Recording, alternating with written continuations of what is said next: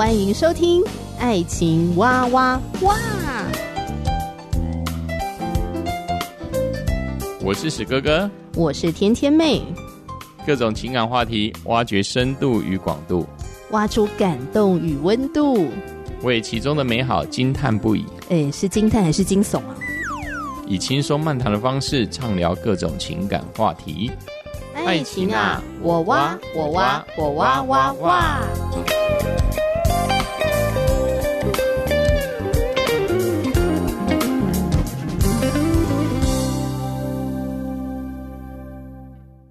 亲爱的听众朋友，我是天天妹，欢迎你收听《爱情哇哇哇》。今天要继续来读这本书《幸福说明书》，得着婚姻中的自由与满足。非常感谢台湾学员传道会提供给我在节目里面推荐给大家，这个不是叶配哦，纯属天天妹自己读了很有帮助，想要在节目里面跟大家来分享。我们今天要读的内容是外遇的发展阶段。哇，外遇哇，这真的是一个很怎么讲啊，沉重的一个话题。嗯，呃，我想在亲密关系里面的人，没有人希望自己会遇到外遇，无论是对方或者是自己，都能够对感情忠贞，这是最好的一件事情。呃，但是呢，天有不测风云呐、啊。这所谓魔鬼呢，就是隐藏在所有的试探跟诱惑里面，随时随地呢都可能啊突破我们的心防，使我们会做出自己意想不到的事情。诶，所以讲到这边啊，我我突然想到一件事情，你有没有想过，呃，为什么结婚典礼的时候呢要有誓词啊，要有对彼此的承诺呢？而且这个承诺啊，往往是我们当下哦，不知道自己未来是不是究竟可以按照自己的承诺做得到。通常这个承诺是带着一种信心，好，一种渴望跟一种期许。我虽然不知道我是不是真的能够做到，但是我向你保证，我一定努力的去遵守好我的承诺。婚姻为什么需要承诺？就是因为婚姻是一件不容易的事情，你要忠贞的爱着一个人，爱一辈子。然后现在大家都越来越长寿，这一辈子呢变得非常的长。你要啊，每一天面对这个人，无论富贵贫穷，只有死亡能够将你们分离。但有可能呢，在生活里面只是为着一个谁要洗碗，谁要洗衣服，谁要去倒垃圾，然后就会吵架。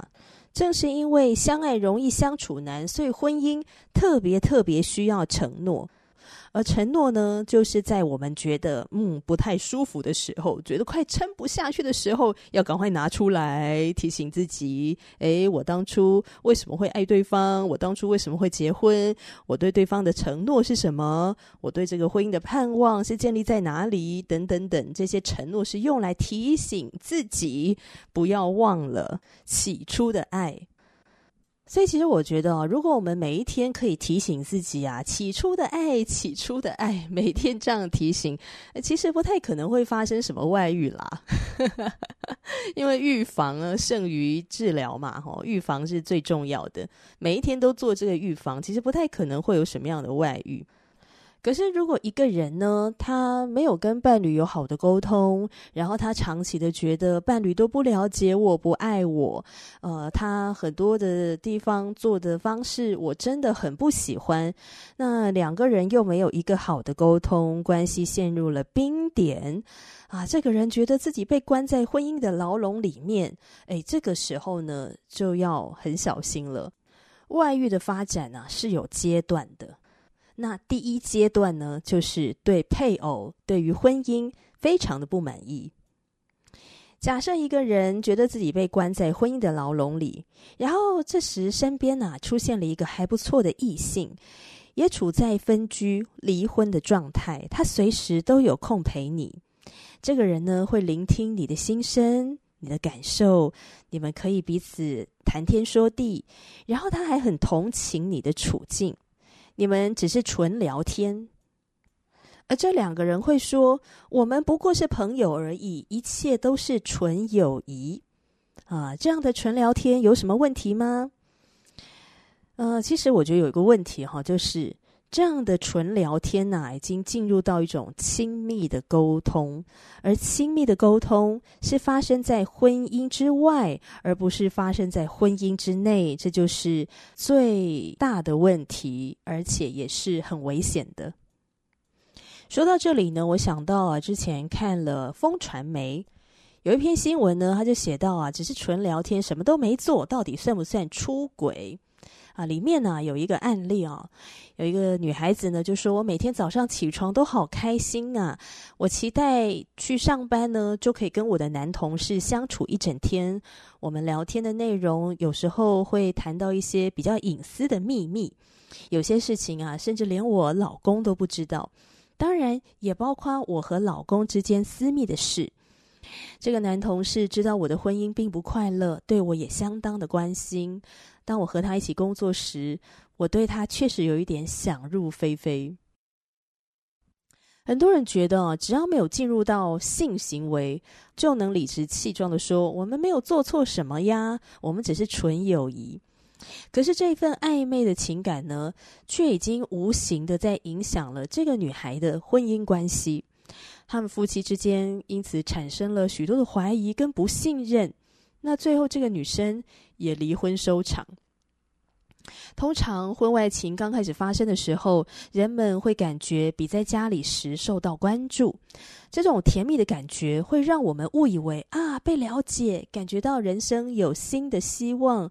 这个人竟然是这么的懂我，哇！我跟他为什么有相见恨晚呢？啊、那种感觉是很甜蜜的啊、那相比之下，回到家啊，就觉得很乏味。对有些夫妻来说，尤其对女孩子来讲，性的背叛可能比情感外遇来得更严重。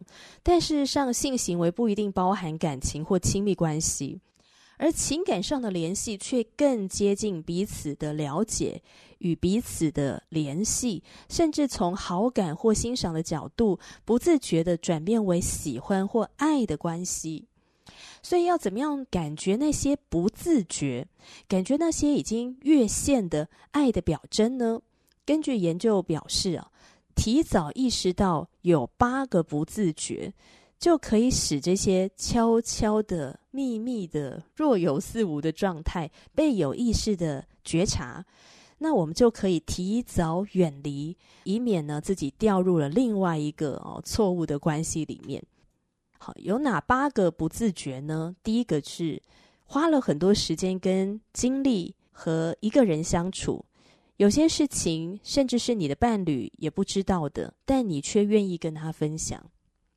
第二个，你开始为那个人打扮，你可能平常不是一个太会打扮的人哦，但是呢，你开始为那个人打扮了。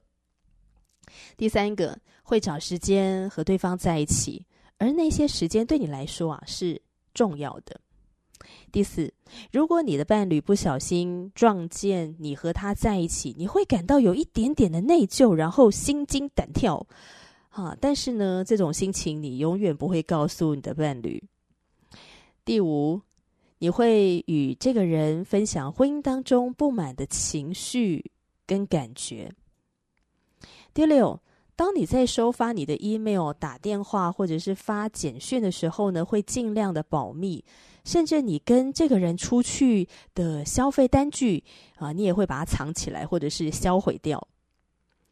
第七，跟他相处的时候啊，你的情绪会变得特别的兴奋。第八，在重要的一些节日啊，比如说生日啊，或者情人节啊，你会想着，诶。他正在跟什么人在一起呢？正在做什么呢？嗯，这八个不自觉啊，我们要觉察一下。好，如果我们已经有伴侣了，可是呢，遇到了一个人，会让我们产生了这八种的不自觉情况哦，那我们真的要非常的小心啊，赶快踩刹车哦，免得万劫不复。因为有些情绪啊，你一旦是呃没有去制止他的话呢，哇，那真的是星星之火可以燎原啊。那个情绪是很难停止的，呃，所以呃，需要做的就是赶快结束这样的一个暧昧，好，不要让你跟对方呢陷入在一个错综复杂、纠结的关系里面，对你们都没有好处，而且会带来不必要的伤害。好，所以暧昧究竟算不算出轨？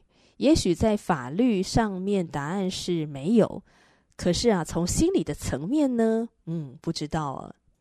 陷入在这种暧昧关系里面的人，可能才有答案。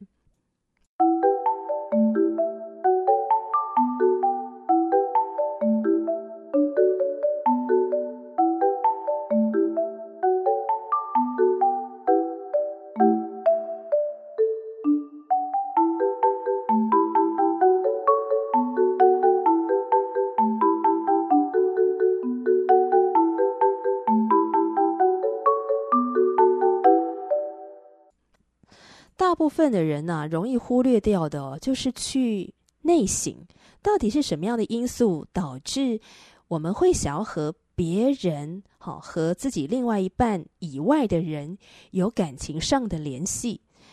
呃，是我们跟另外一半缺乏安全感跟信任感吗？还是有什么其他的因素呢？其实这些值得我们去深思。那回到书本的内容啊，外遇的发展阶段，第一阶段呢，就是啊，对呃另一半对婚姻呢，啊越来越好、啊、不满意，觉得自己被关在婚姻的牢笼里面。那第二个阶段呢，就是啊，跟异性呢进入了交谈的阶段，就是我们刚刚提到的暧昧的谈话。有一对夫妻，彼得和朱棣。他们住在高级住宅区，固定参加教会活动，也是受洗的基督徒。然后他们跟邻居夫妻是朋友，也是企业伙伴。这两对夫妻会一起打网球，一起聚会吃饭。总而言之啊，他们是彼此很好的朋友。那么彼得之前得了肝炎，后来身体慢慢的康复了。可是康复之后呢，呃，会有一段的忧郁期。那这是朱棣啊没有想到的，哦，所以他不知道，诶，为什么彼得变得不像以前一样有趣了呢？然后他们的婚姻关系好像陷入了一种奇怪的焦灼，而朱棣不知道问题到底出在哪里。那么跟彼得聊天聊不下去，呃，婚姻中的苦闷不知道跟谁讲，他的出口是谁呢？哦、就是他的邻居。这个男性邻居也常常会来跟他聊天，跟朱棣分享啊自己在婚姻当中遇到了什么问题。所以他们两个呢就很常啊私底下的互动，哈、就在聊彼此的婚姻遇到了什么事。有一次啊，这两对夫妻一起用餐。在社交习惯当中，夫妻面对面坐，并不是不寻常的事情。朱棣就跟他的男性邻居坐在了一起。那男生呢，偷偷的哈，在那个桌子底下就碰触了一下朱棣的手，然后好像逗留了一段时间才放开。那朱棣觉得哇，在那一刻，他好像爱上了他的邻居啊。没多久啊，他们的关系就进展神速，最后陷入了外遇的恋情。诶，其实这就是典型的夫妻外遇状况。诶，从交谈的进展阶段发展到友谊的进展阶段，然后呢，加速的进入到了亲密相处的阶段，两个人就开始偷偷摸摸的在一起了。就在彼得不知情的情况之下，他们开始空出个人的时间。或是利用工作时间在一起，在私底下呢，往往会需要遮遮掩掩嘛，哈，要掩盖一下事实啊，或者是撒个小谎。他们也开始通电话，会传简讯、写卡片或者送礼物。不过呢，他们没有睡在一起，所以他们否认这个是外遇。好，我想就是在心里面安慰自己吧，嗯，这个并不是外遇，我只是结交了一个真的非常好的异性朋友罢了，哈。所以他们只认为彼此啊是亲密的好朋友，可是其实情感的压力跟肉体的那个试探呢，来势汹汹啊，已经压得让人喘不过气来了。那个红灯呢，早就亮起了，可是他们两个人不注意警告的红灯，他们心里想，绝对不会发生淫乱的通奸行为。他们落入了否认和欺骗里面，正被魔鬼利用和攻击。而在这个过程里面呢，丈夫彼得也开始起疑心了。他没有办法清楚的指出问题到底出在哪儿，他只觉得事情不太对劲。他觉得老婆朱棣怎么会花那么多的时间跟邻居聊天呢？哦，尽管他们是彼此要好的朋友。当时候邻居也需要一些帮忙，而朱棣喜欢啊帮助别人，哈，很热情热心，可是还是会让人家觉得很疑惑啊！你有这么多的话可以跟你的邻居聊天吗？而且还是男性邻居。那这一段时间呢，朱棣就用撒谎的方式来掩饰自己的行为。可是同时间，这个撒谎啊、掩饰行径啊，也折磨着他的心，所以他也快承受不住了。他就自己去找牧师，还有心理医师，好接受心理的辅导。虽然如此，他并没有完全的吐露实情。那彼得也越来越疑心病，彼得也决定去找一个律师朋友，好征求他的意见。他向朋友说出。目前遇到的难题，还有自己的感受。这个律师朋友啊，根据他多年的职业的经验，啊，见过了无数的外遇、离婚夫妻，他能够清楚地辨明外遇的征兆。于是，律师朋友告诉彼得说：“我不怀疑你的妻子朱棣有外遇，我确信她有外遇。以下是我的建议：你可以雇佣私家侦探，搜集证据，再找朱棣对质。”哇，对彼得来讲啊，这真的是他一生中做过最困难的决定了。谁想要去雇一个私家侦探来跟踪自己的妻子呢？但是心里面啊，总是疑神疑鬼的，他也很不舒服，所以他决定做了。那没有多久，事实的真相浮出了台面。彼得是那种直截了当的男人，于是他先提出了离婚诉讼，然后找妻子对质。当时候，朱棣已经对男性邻居改变了心意，他想要把这个感情收回来了吧？哈，因为他觉得之前那种暧昧的情感啊、情愫啊，其实也不断的折磨他，让他很有压力，也充满了这个罪疚感，所以他决定要把他的感情收回来了，不要再喜欢那个男性邻居了。他中断了这个情感出轨的关系，然后请求彼得的宽恕。朱棣说自己为了外遇一再的撒谎，直到谎言重重的压制我，让我双膝跪下，身心俱疲。我对上帝祷告说：“我不要再为任何人、事物、时间、地点撒谎了。不管我接下来的人生如何，我不要再说任何的谎言，过两面人的生活了。我真的是憎恶欺骗。”可以感受到朱棣的痛苦，哈，活在谎言当中，过双面人的生活，真的是很痛苦。朱棣持守了他的诺言，他从来不再对彼得说一句谎话，也再也没有回到外遇的那个关系里面。靠着上帝的恩典，朱棣的悔改跟彼得的忠诚，我想有彼得的饶恕，哈，他们拯救了婚姻。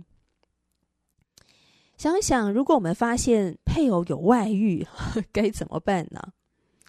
当不完美但忠诚的一方面对配偶外遇时所带来的痛苦煎熬，应该要赶快向有经验的牧者寻求辅导。面对配偶的不忠，往往会让忠诚的一方陷入非常非常的痛苦里面，以至于没有办法清晰的思考，也不知道该下什么样的一个呃决定跟行动。每一个行动都会产生后果，在任何的危机里面，基督徒要采取任何行动以前，我们应当先祷告，然后查考圣经的经文，在祷告当中聆听圣灵，然后寻求一些近前的基督徒的建议，啊，听听自己身旁的亲密的家人跟朋友的建议，还有寻求专业的人的建议，然后再采取行动。然后这时候呢，真需要恳切的祷告，除掉一切的借口，并且成为上帝创造你所要成为的配偶。也就是说，我们在痛苦的里面，我们仍然去思考说：主啊，你要在婚姻当中让我成为什么样的配偶呢？你要如何塑造我呢？什么样的一个人才是合你心意的呢？我们仍然要问自己这个问题，纵使我们在当时候已经非常艰难了。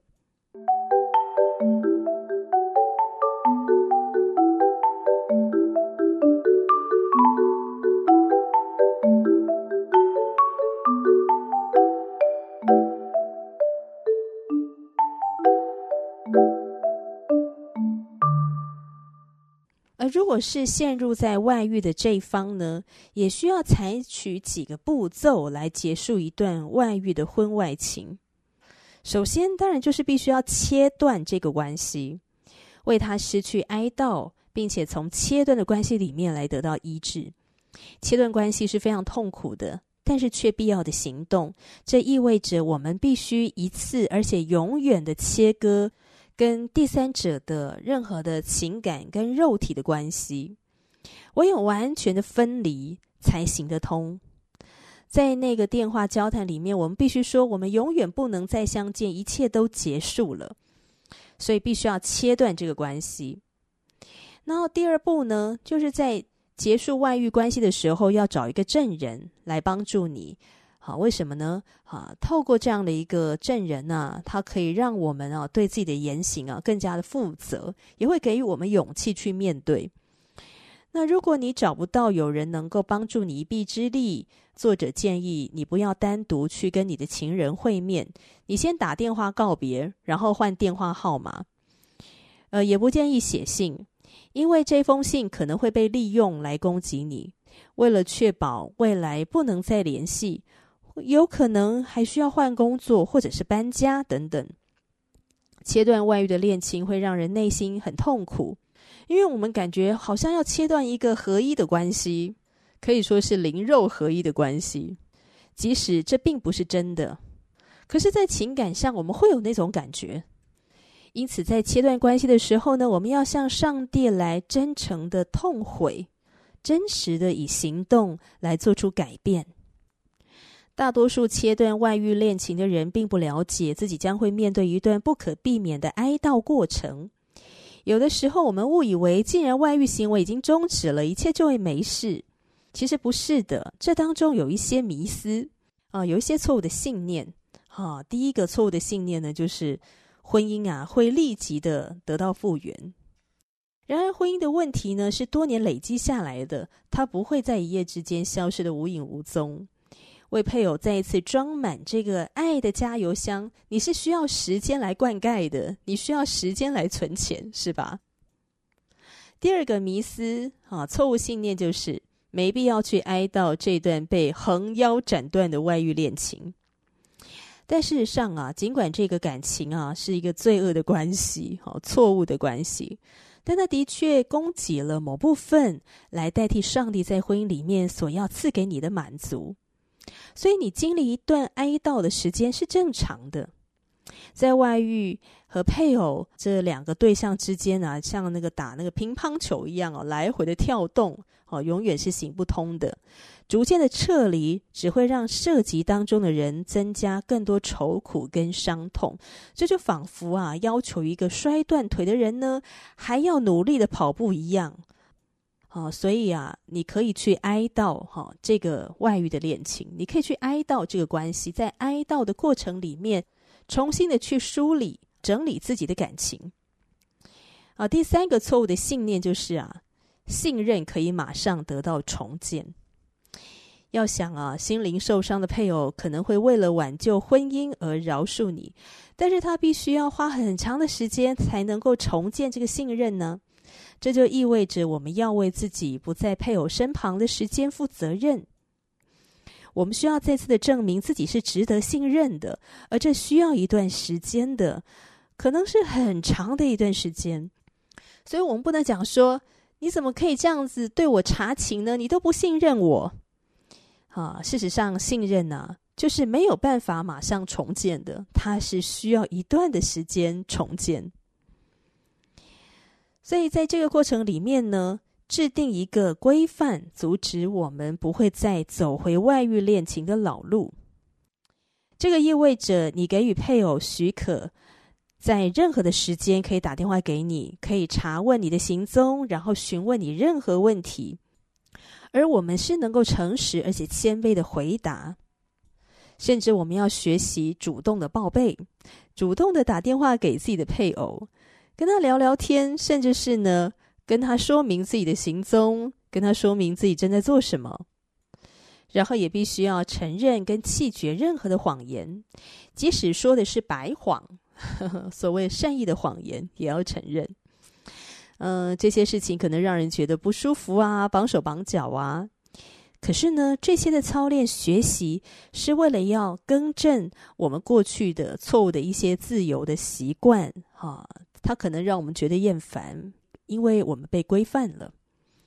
可是这会让我们在配偶的心中开始一点一滴的重建那个信任，渐渐的我们会发现这么做真是太值得了。切断外遇恋情的伤口会渐渐的得到医治，而经历外遇事件的婚姻也会渐渐的得到医治。事实上，有外遇恋情的婚姻比大家所了解的还要更加普遍。大多数走过外遇事件的基督徒夫妻，为了子女和自己的名誉，他们倾向永远不向任何人提起这个事。有非常多的夫妻已经在外遇风暴后重建自己的婚姻，因此，如果我们也碰到了外遇的问题，我也相信上帝会赐给我们能力来重建我们的婚姻。但我们需要时间，我们需要竭力的去面对、改善关系，然后接受合乎圣经真理的辅导，全力以赴的来重建已经被摧毁的这一切。这个付出的努力，终究会收到丰硕的成果。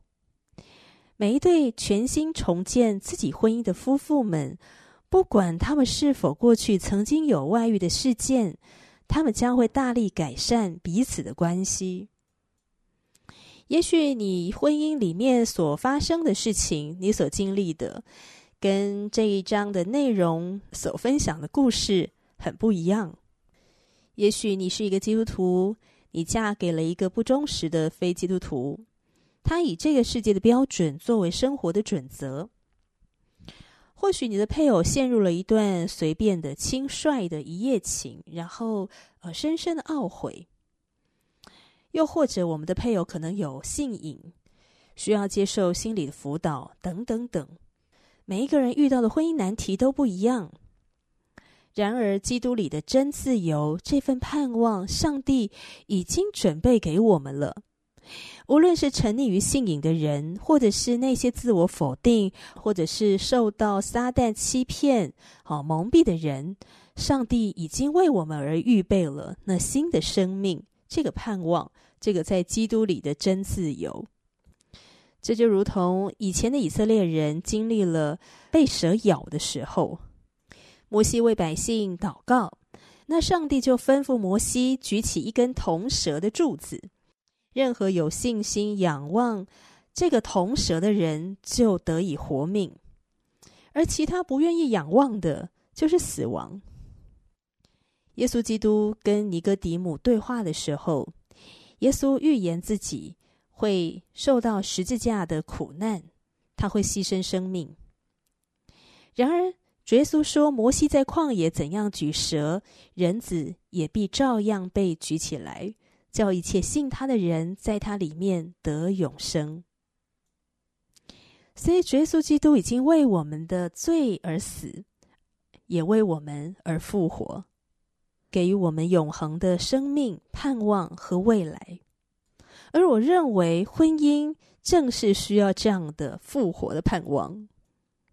最后，想要问大家一个问题，就是你觉得怎么样能够防止发生情感跟肉体的外遇呢？欢迎大家留言。我是天天妹，下次继续聊喽，拜拜。